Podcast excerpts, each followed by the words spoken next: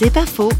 Faire le saut de la foi avec Mathias Stiefel, ancien directeur aux Nations Unies. Mon éducation cartésienne me poussait à toujours tout contrôler dans ma vie. Et dans la religion, il y avait beaucoup trop d'éléments irrationnels pour moi de simplement embrasser tout ça et l'accepter. Et c'était finalement la rencontre avec mon épouse. Elle est américaine, euh, journaliste, elle étudie les sciences politiques comme moi, que j'ai rencontré une interlocutrice profondément chrétienne, super intelligente, avec qui j'avais des discussions. Euh, c'était un grand défi pour moi. Et finalement, c'est cette rencontre qui m'a aidé à faire le saut de la foi. C'était important pour moi parce que pour la première fois dans ma vie, j'ai abandonné cette prétention de tout contrôler dans ma vie.